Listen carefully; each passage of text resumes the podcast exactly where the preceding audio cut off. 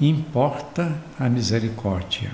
A sensibilidade humana é um dom que possibilita a prática da misericórdia, o sentimento de compaixão mediante a fragilidade e miséria do outro. É também exercício de solidariedade para com a pessoa alheia, ao encontrá-la no desespero e sofrimento.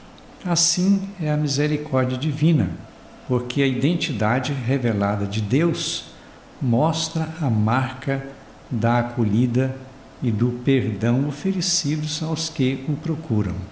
Na realidade brasileira, com tamanha instabilidade política, cultural, econômica e religiosa, a distância entre o pobre e o rico cada vez maior, o que pode evitar conflitos é a capacidade de misericórdia e ação concreta de partilha. Existe muito desespero no meio do povo na espera de gestos de compaixão. A forte idolatria do poder e do acúmulo não pode continuar sacrificando vidas desassistidas. A sabedoria de Deus acontece através de valores, da prática da justiça e da misericórdia, fatos fundamentais para preservar a vida das pessoas. É muito difícil conseguir entender o avanço do progresso na tecnologia, a chegada revolucionária do sistema virtual do 5G, com orçamentos bilionários no país, e ver grande parte da população sem ter como viver com dignidade e mergulhado na miséria. Misericórdia significa vitória diante das forças de opressão e morte, ânimo e vida com esperança.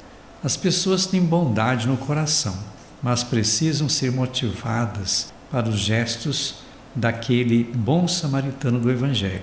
Falamos das obras de misericórdia, dar de comer a quem tem fome, vestir os nus, dar pousada aos peregrinos, assistir os enfermos, visitar os presos e enterrar os mortos. Num mundo de idolatrias, injustiças, profundas tensões e muito desânimo, praticamente não há outro caminho para conquistar valores humanos que não passe pela prática concreta e cristã da misericórdia. Não é o trajeto de poder e ter, mas reconhecimento de fragilidades que fazem parte dos limites do ser humano. Todo ato de misericórdia engrandece e eleva a vida dos indivíduos.